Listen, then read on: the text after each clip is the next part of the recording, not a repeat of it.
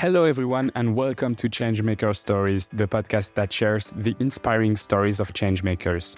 Discover the fascinating journeys of men and women around the world who work to transform our society and to make it better. We hope you enjoy listening to the podcast. Hello and welcome back on Changemaker Stories, everyone. Today, let's talk about money and savings. We don't realize it enough, but your money is not sleeping in your bank account when you do your savings. It finances the economy. Do you even know what your current savings are financing at the moment? Probably not. Maybe a vague idea, but I'm guessing that you don't really. So today I have with me Dilyara Salakhova to enlighten us on how to invest properly our savings and direct our money to causes that really matter to us. So really a changemaker topic today of importance. Good morning. Good morning. Welcome on the podcast. Maybe Dilyara, can you introduce yourself for starters so that we can understand where to start? Yes, okay. So, very happy to be here. A short disclaimer to start with. Uh, today, I'm talking as a on my personal account uh, and also as a professor of the IESEG School of Management, and that's it. Where should I start? Well, overall, I have always been uh, very close to nature. So I was born in a small town, uh, spent a lot of time into the countryside, uh, was interested in biology, doing championships on the topic, etc. So like it was uh, uh, always of uh, great value for me. And as a more like professional background, I have been working at the central banking for about 12 years. Okay. Uh, and uh, at the Banque de France and the European Central Bank. And since uh, this September, I have joined the, the Business School. And I have been working on sustainable finance for the last four years. And on top of that, and I'm really glad to record this episode with you because you're also a podcaster and you have a podcast on sustainable finance. It's not on sustainable finance. Actually, my podcast, uh, which is called Sustain, Change, and Grow, yeah, it's uh, on all the topics related to the climate change and environmental. Uh, okay. Uh, issues that we are facing and how everyone can act uh, and uh, what we can do individually. What drove you to to create this podcast? So because um, okay, I did a number of individual actions so since about 2016, 17, I've become mostly vegetarian. So I'm still flexitarian, but mostly vegetarian. I uh, uh, reduced uh, or avoid using, uh, okay, producing waste, not buying products uh, packaged, etc. I started working on uh, climate, on sustainable finance as my work.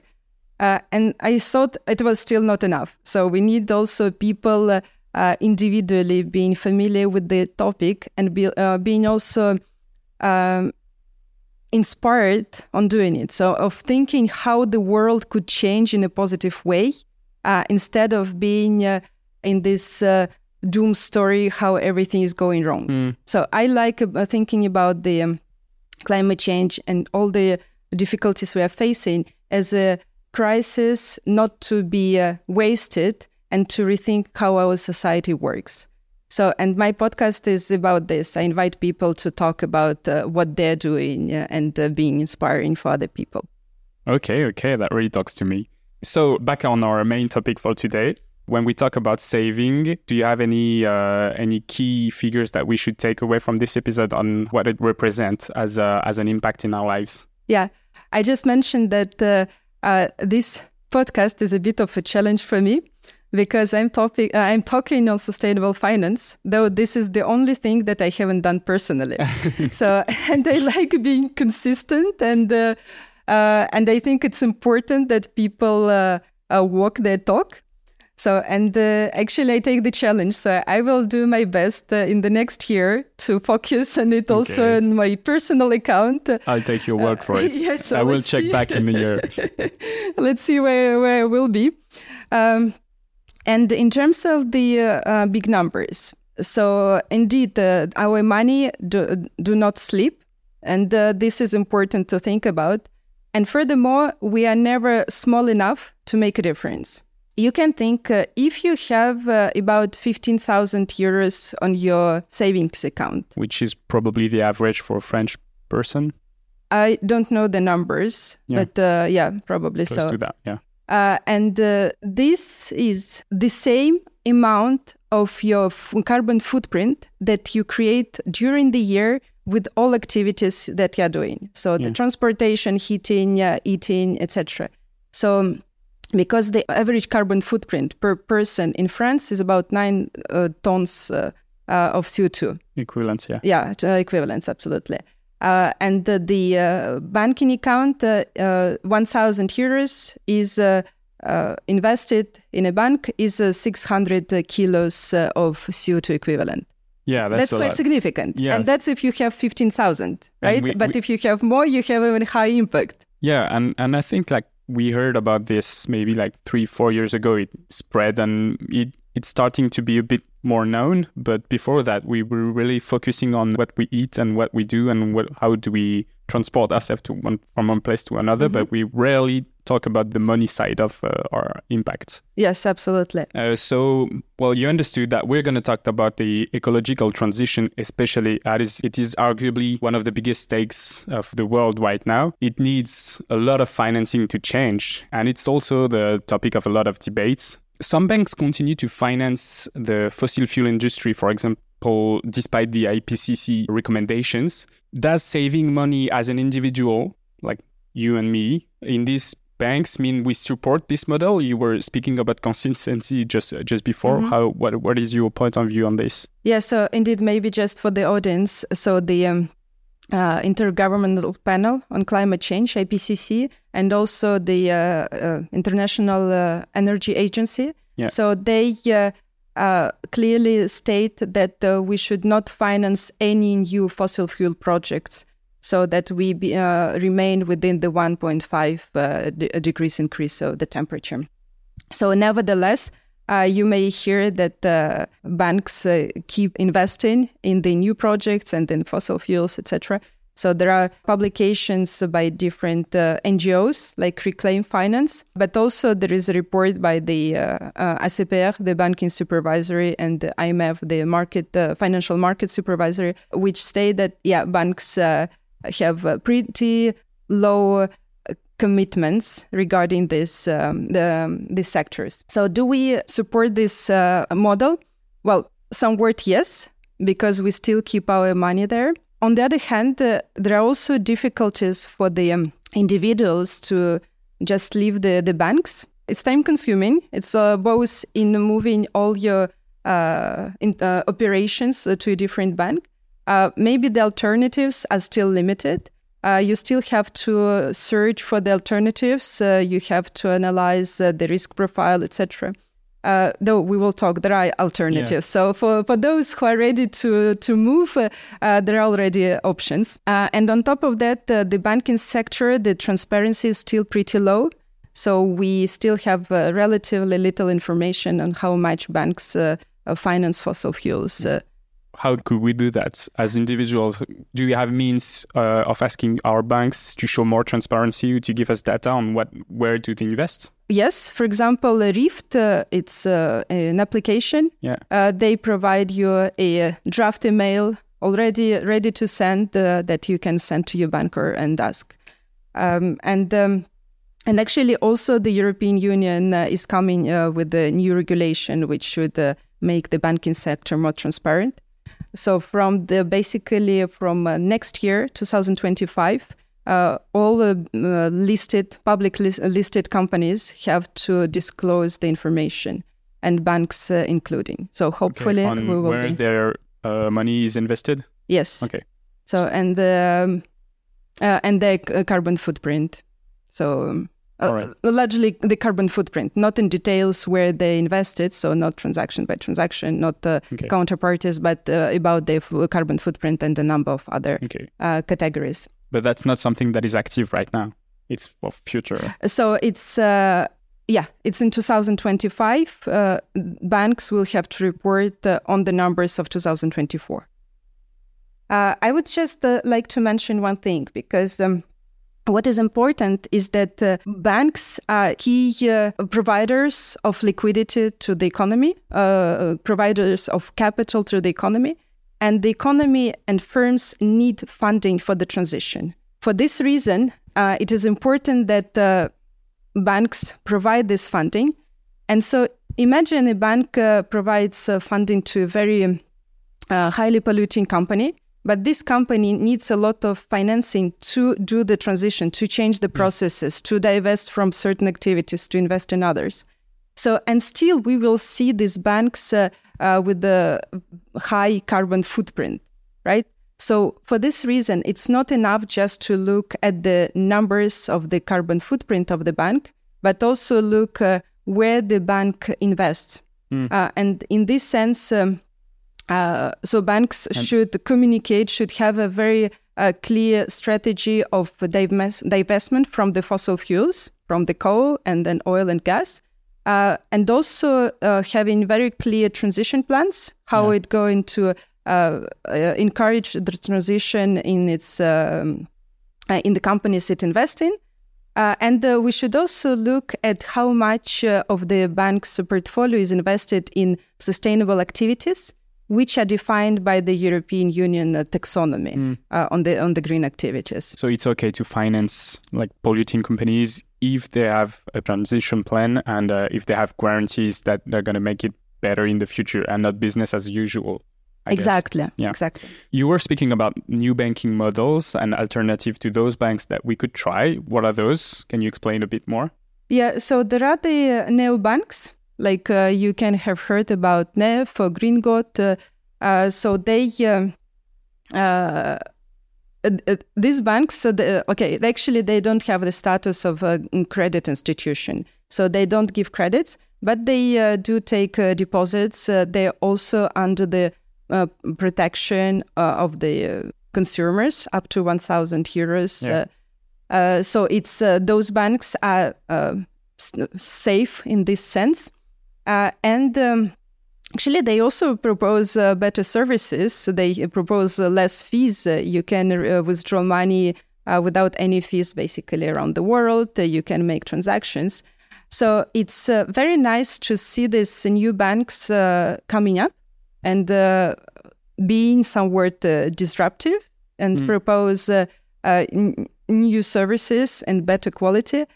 And on top of that, they also engage and commit to uh, invest only in uh, sustainable activities. Okay. And how can we make sure? Because there's always the question of greenwashing when we finance something that resonates to our core values. We are okay with that, but we, we still need some, I don't know, some uh, uh guarantees that what we invest in is gonna not gonna be some greenwashing. How can we be sure that those companies they only invest in the future? So there are different uh, ways. So first is um, transparency, right? How yeah. much uh, banks or investment funds or insurance companies uh, disclose as information. Indeed, the greenwashing is a big risk. So there is a report by the European Securities Market Authority on the on the greenwashing.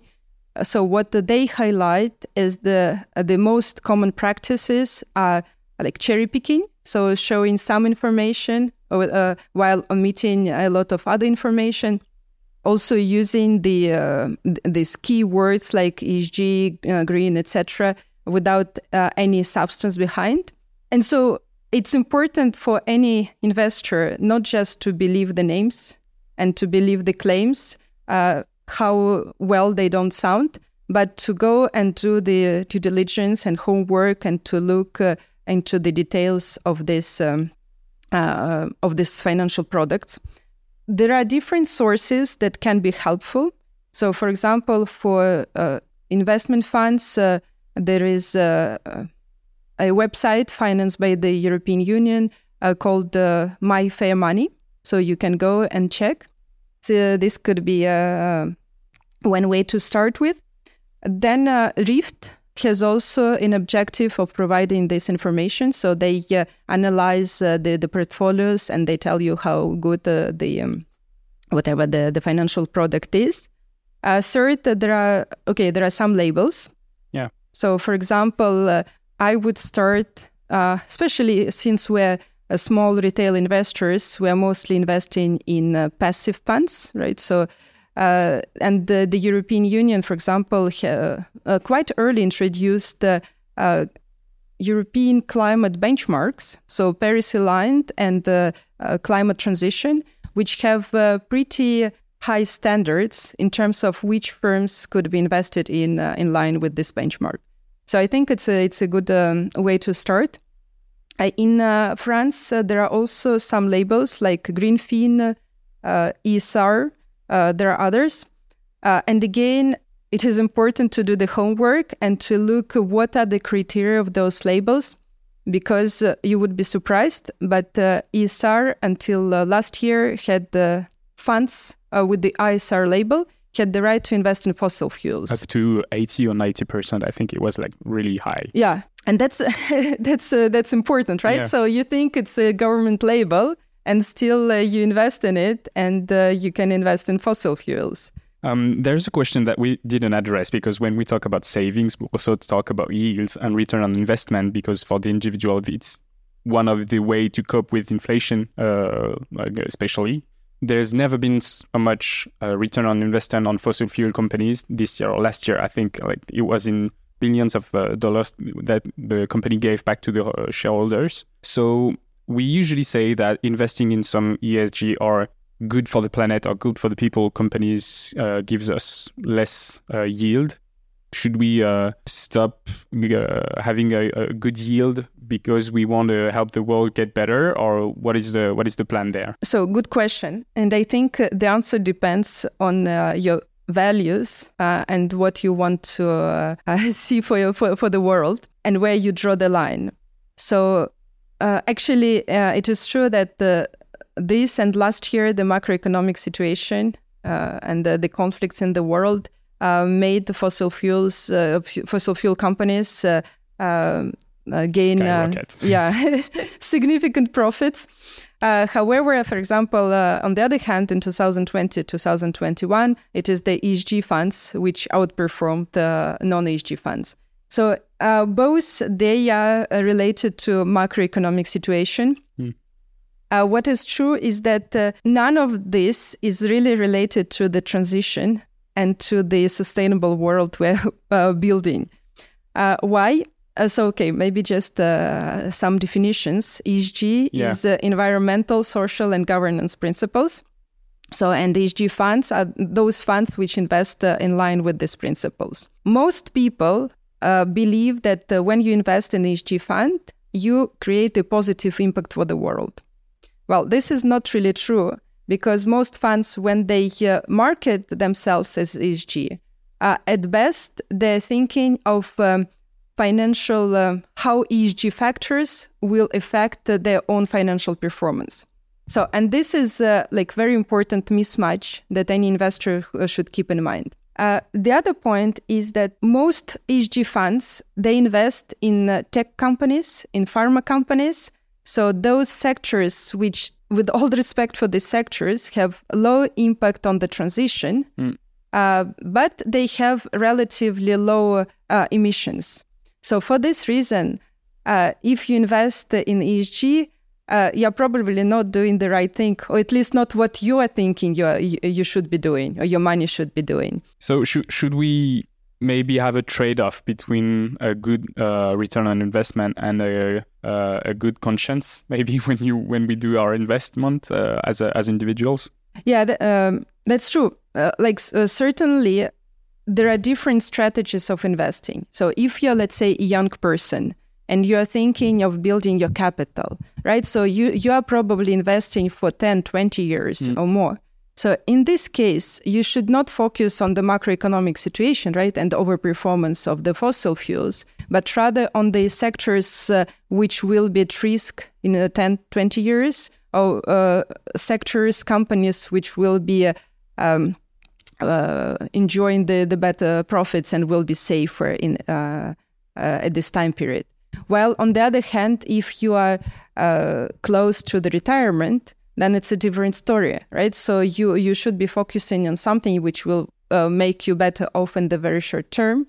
Uh, and in this case, uh, okay, if uh, the whole world is uh, or the richest uh, making money with the you know invest in fossil fuels, so why the the poorest should be should deprive else, yeah. themselves from from these benefits?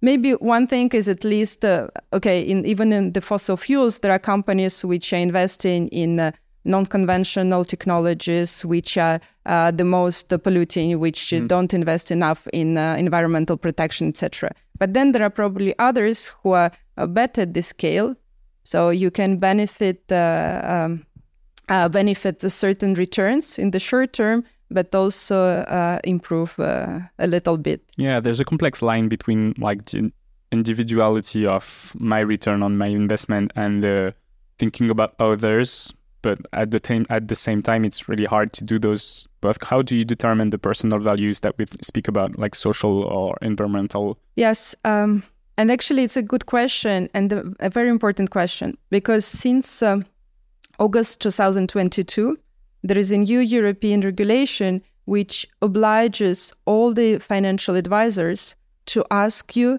uh, what your sustainable preference is. Okay.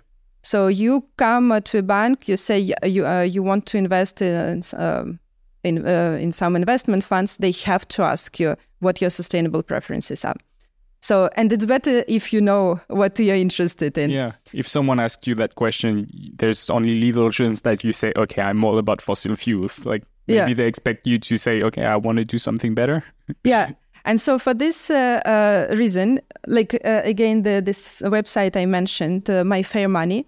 So there, there are some uh, uh, videos, educational videos where you can learn more about this concept. also, E, S, and G so they have uh, tens, twenties of variables, right, uh, uh, in line with the, your potential values. Like, for example, do you care about water protection or less pollution or uh, uh, biodiversity preservation, etc.? Or on the social, do you care about the fair pay? Uh, do you care about the worker safety? Do you want, mm. care about the gender equalities, etc.? So basically, there is no answer. It's uh, you you look at this list, you you look what is behind, and you just feel what resonates with you. Uh, what you would like to see in 20 years uh, uh, in the world, right? For you, for your children, uh, for your grandchildren.